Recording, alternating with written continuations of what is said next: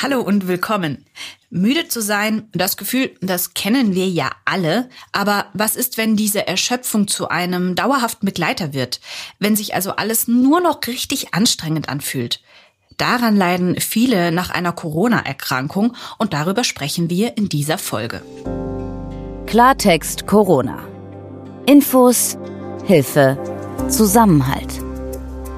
Ein Podcast von gesundheithören.de und der Apothekenumschau. Nach einer überstandenen Corona-Erkrankung, da ist ja nicht immer alles gut. Denn bei ungefähr jedem zehnten Menschen kommt es auch danach noch zu gesundheitlichen Einschränkungen. Das Ganze hat die Bezeichnung Post-Covid oder Long-Covid. Und darüber haben wir uns beispielsweise schon in Folge 85 mit einer Ärztin unterhalten.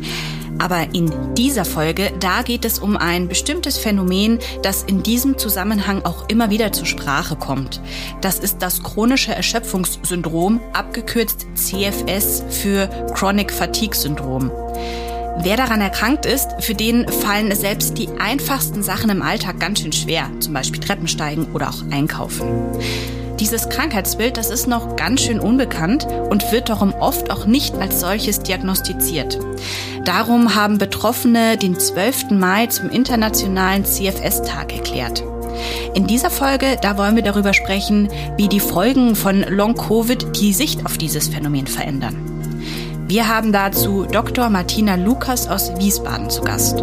Sie ist Fachärztin für Kardiologie und sie leitet an der Wiesbadener Helios Klinik eine Ambulanz für Long-Covid-Patientinnen und Patienten.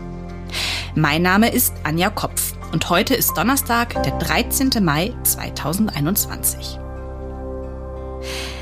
So, dann hallo, Frau Dr. Lukas. Hallo, Frau Kopf. Sie haben ja eine Ambulanz für Long-Covid-Patienten und Patienten in Wiesbaden eingerichtet. Wann ist Ihnen denn oder Ihrer Klinik denn so klar geworden, wir brauchen jetzt diese Ambulanz ganz dringend. Wir müssen da ein spezielles Angebot für betroffene Menschen schaffen? Das ist uns in diesem Winter klar geworden. Es ist so, dass wir in unseren Ambulanzen, also ich, ich ähm, verantworte die Ambulanz für Herzerkrankungen, Lungenerkrankungen und Gefäßerkrankungen. Und da sehen wir ganz üblicherweise Patienten mit ähm, Beschwerden aus diesen Fachgebieten. Und ein Teil der Beschwerden ist nun einfach Luftnot. Und ähm, zum Teil kommen die Patienten mit Luftnot zum Lungenfacharzt, zum Teil zum Kardiologen. Und wir sehen im Rahmen unserer interdisziplinären Ambulanz auch Checkpatienten, das heißt Menschen, die eigentlich gesund sind mhm. und sich durchchecken lassen. Und uns fiel im Winter auf, dass eben immer wieder Patienten zu uns kamen, entweder als Check und sagten, okay, ich bin eigentlich gesund, aber ich hatte Covid und jetzt geht's mir schlechter als vorher. Oder es kamen Patienten zu uns explizit mit der Frage, ähm, Luftnot, Leistungsabfall könnte am Herzen oder könnte an der Lunge was sein. Und das häufte sich so ein bisschen und es passt ja nun auch zu dem, was ähm, in der ähm, in Literatur über Covid zu lesen war. Und es passte natürlich auch zum zur Häufigkeit von Covid in der zweiten Welle. Und ähm, dann haben wir uns gedacht, das sind jetzt, es häuft sich so, dass wir uns darauf spezialisieren sollten, weil wir die Möglichkeit haben, Patienten interdisziplinär abzuklären. Und was sind dann die häufigsten Beschwerden, mit denen die Menschen dann zu Ihnen kommen? Die meisten Be Patienten beklagen eine Mischung aus ähm, Erschöpfung, Luftnot, Konzentrationsstörungen und Gedächtnisstörungen. Viele haben auch Muskelschmerzen. Manche klagen noch über Haarverlust. Der Geruchssinn ist gestört und die ganze Erschöpfungsproblematik kann letztlich auch in eine Depression oder in eine depressive Störung übergehen. Und äh, wie lange haben die Leute das schon? Also ist das wirklich direkt nach so einer Corona-Erkrankung oder kommen die dann zu Ihnen, wenn sie irgendwie nach Wochen, Monaten merken, ähm, mir geht's nicht besser? Hm, das ist sehr unterschiedlich. Ähm, die meisten Patienten, die wir sehen, sind Patienten, die in der zweiten Welle äh, Covid bekommen haben. Das fing ja so Oktober, November an und ging dann bis in den Januar hinein. Das heißt, es sind die meisten Patienten haben die Beschwerden seit etwa, ich sag mal, drei bis sechs Monaten. Es gibt aber auch Patienten, die mit Beschwerden zu uns kommen, die noch aus der ersten Welle auffällig sind. Das heißt, sie haben im März letzten Jahres ähm, Covid gehabt und beklagen im weiteren Verlauf dann die Beschwerden und kommen jetzt zu uns. Und ähm, haben Sie denn da inzwischen äh, irgendwelche Muster oder, oder Risikofaktoren bekannt, ähm, die Long-Covid möglicherweise auslösen könnten? Also grundsätzlich wissen wir, dass ähm, sowohl die Patienten, die in schweren Covid-Verlauf im Krankenhaus hatten, von Long-Covid betroffen sind, da ist die Datenlage ähm, sogar sicherer, weil man die besser erfassen kann. Da betrifft es 50 bis 60 Prozent der Menschen. Ähm, wir wissen aber auch, das gibt eine sehr schöne Studie aus, ähm, aus China, aus Wuhan, dass die Beschwerden sowohl bei den Beatmeten als auch denen, die nur im Krankenhaus Sauerstoff bekommen haben oder ähm, einen leichteren Verlauf im Krankenhaus hatten, ähm, auftreten. Und was wir eben im späteren Verlauf dann erkennen mussten, ist, dass es eben nicht nur die schweren Verläufe, die im Krankenhaus waren, betraf, sondern auch die Patienten, die einen vermeintlich harmlosen Verlauf ambulant zu Hause durchlebt haben. Mhm. Und sind es dann äh, irgendwie auch vor allem jüngere Leute, ältere Leute oder sagen Sie, hm, das kann irgendwie auch jeden dann betreffen? Ich glaube, es kann tendenziell jeden betreffen. Die Patienten, die wir hier sehen, das sind meistens Patienten, die einen harmlosen Verlauf zu Hause hatten. Mhm. Und die Altersgruppe ist eher jünger, 25 ähm, bis 55 Jahre so ungefähr ist, ist der große Anteil. Es gibt auch ältere, es gibt auch vielleicht jüngere. Und ähm, grundsätzlich wissen wir aus der Literatur, und so sehen wir es bei uns auch, dass eher Frauen als Männer betroffen sind. Mhm. Ungefähr so zwei Drittel, ein Drittel vielleicht. Also, ist noch nicht ganz genau zu sagen, aber so kann man es abschätzen.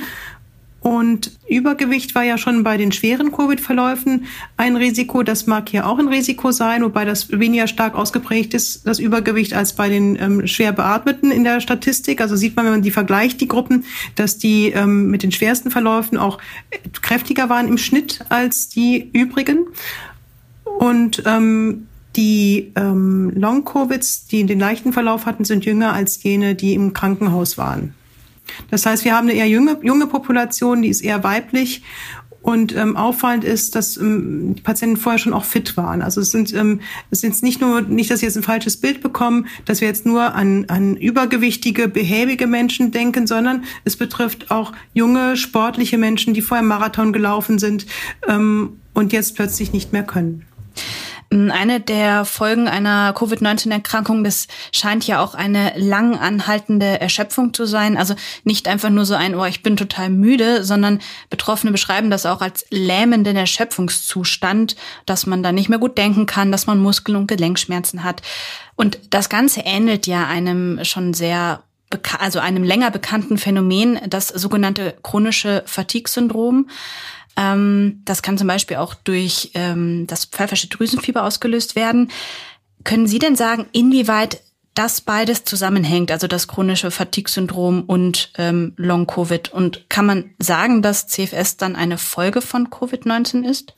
Ich glaube, das kann endgültig noch keiner sagen. Grundsätzlich wissen wir, dass es postinfektiöse Erschöpfungszustände schon vor Covid gab, mhm. nach EPV, nach Q-Fieber und so weiter und ähm, dass diese postinfektiösen Erschöpfungssyndrome einen sehr guten Verlauf hatten. Das heißt, am Anfang ähm, gab es die gleichen Beschwerden. In der Literatur kann man das gut nachlesen wie bei Covid. Und dann wurde das im Verlauf ähm, prozentual immer deutlich besser. Und ähm, bei Post-Covid ähm, ist es so, wir wissen ja ganz, bei diesen Patienten wissen wir ganz genau, die hatten, also die hatten Covid und ähm, dann kamen die Beschwerden. Wir haben also eine klare zeitliche Korrelation. Mhm. Und ähm, ja, der Verlauf ist unterschiedlich lang. Ähm, bei manchen Patienten dauert diese Fatigue aber vielleicht auch nur drei Monate und verschwindet dann. Dann würde es ja nicht in ein chronisches Erschöpfungssyndrom münden. Nicht? Andere, wie ich eben schon gesagt habe, kommen nach einem Jahr mit äh, anhaltenden Beschwerden. Und da stellt sich schon die Frage, ist das irgendwann ein chronisches Erschöpfungssyndrom und passt das zu Chronic Fatigue? Mhm. Ähm, das kann letztlich noch keiner beantworten. Ähm, Chronic Fatigue kann vermutlich unterschiedliche Ursachen haben. Und ähm, es mag auch sein, dass da ähm, Infektionen zugrunde liegen, an die sich die Patienten dann nicht mehr erinnern, weil die nicht so eindrucksvoll waren wie Corona. Aber das ist alles noch hypothetisch. Es gibt ähm, viele Forscher, die sich mit äh, Chronic Fatigue ähm, auseinandersetzen, ähm, an der Charité zum Beispiel. Ähm, wir betrachten das Post-Covid erstmal als eigenständiges Erschöpfungssyndrom mhm. und versuchen das mit den Möglichkeiten, die wir haben, zu erfassen und zu behandeln. Glauben Sie auch, dass das für die CFS-Patientinnen und Patienten vielleicht eine Chance gibt, dass man einfach in der Richtung irgendwie mehr forscht, um diese ganzen Vorgänge im Körper, die Auslöser und damit auch die Therapien zu verbessern? Ja, das glaube ich ganz bestimmt. Ich glaube, dass jetzt mehr Ärzte als vorher an mehr Patienten als vorher mit dem Thema Erschöpfung konfrontiert sind. Mhm. Und das heißt, äh, man setzt sich mehr damit auseinander.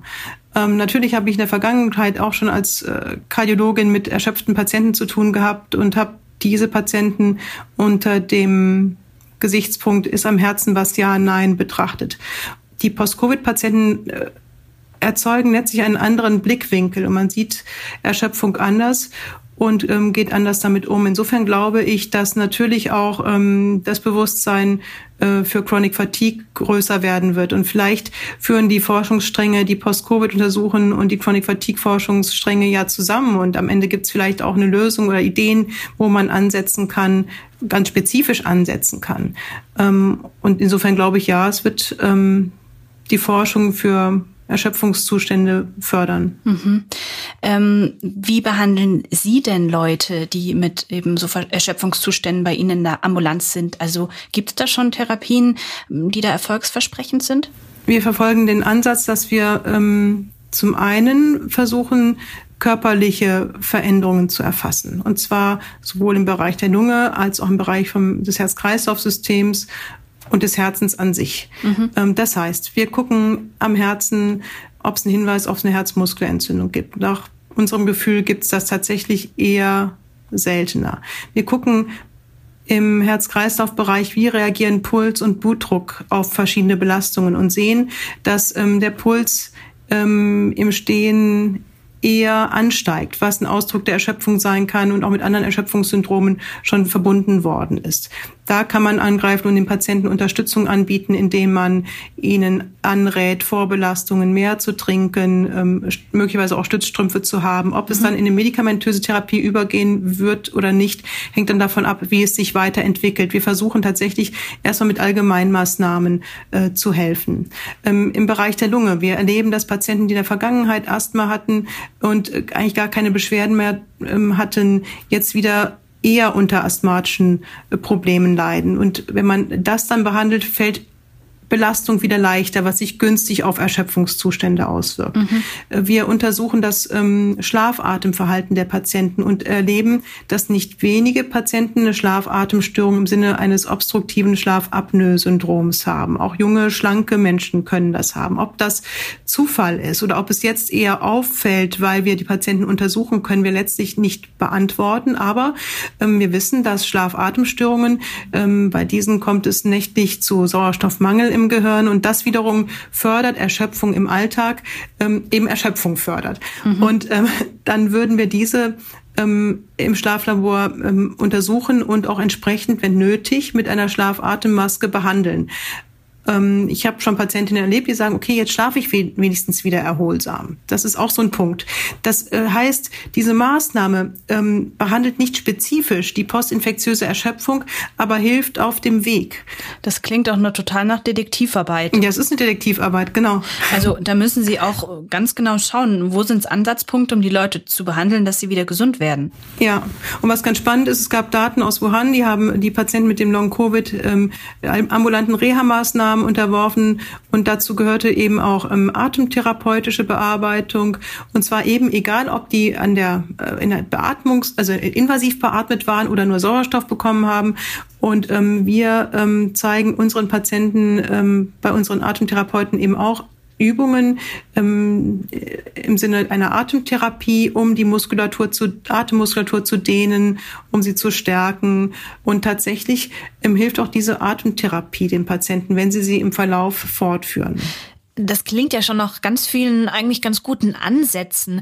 Nur wie stehen denn dann die Chancen, dass man am Ende des Tages dann wirklich ganz gesund wird? Wir glauben, dass die ähm, Chancen sehr gut stehen. Und das, was ich bisher noch nicht erwähnt habe, ähm, wie wir die Patienten behandeln, ist ihnen so die Spielregeln dieses Syndroms äh, nahezulegen.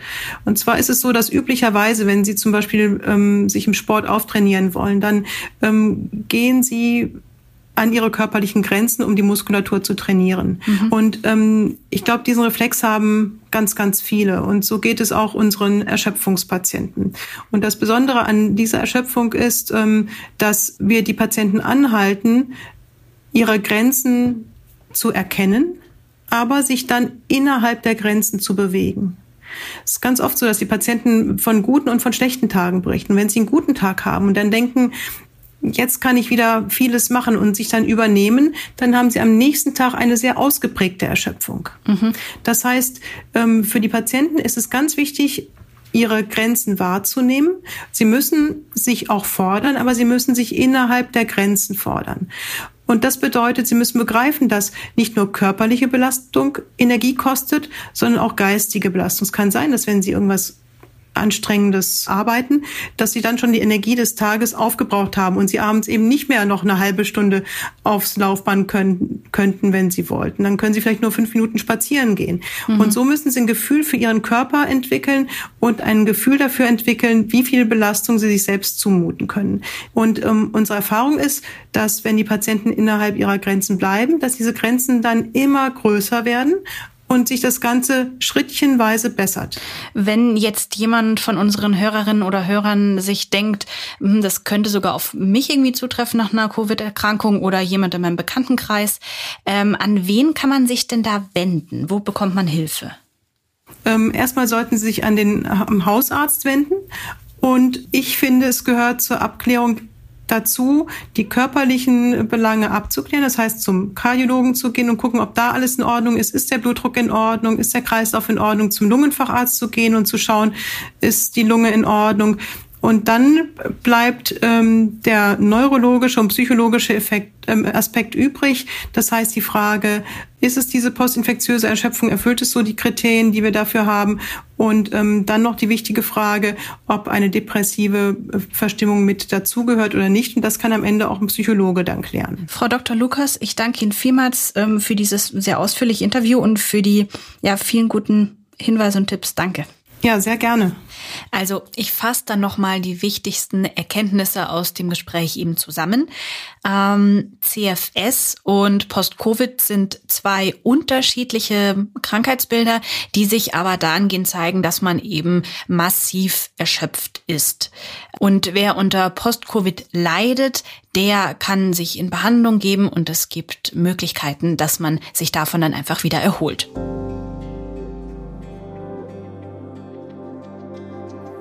Mein Name ist Anja Kopf. Und eine der Fragen, die wir seit Anfang an der Pandemie schon hatten, ist, wie gefährlich ist denn Covid-19 eigentlich für Schwangere und für die ungeborenen Babys? Und natürlich auch ganz aktuell, darf ich mich als Schwangere impfen lassen? Darüber wollen wir in einer der nächsten Folgen sprechen. Wenn Ihnen der Podcast gefallen hat und Sie ihn gerade auf Apple Podcasts zum Beispiel hören, dann lassen Sie uns gerne eine Bewertung da. Klartext Corona. Ein Podcast von gesundheithören.de und der Apothekenumschau.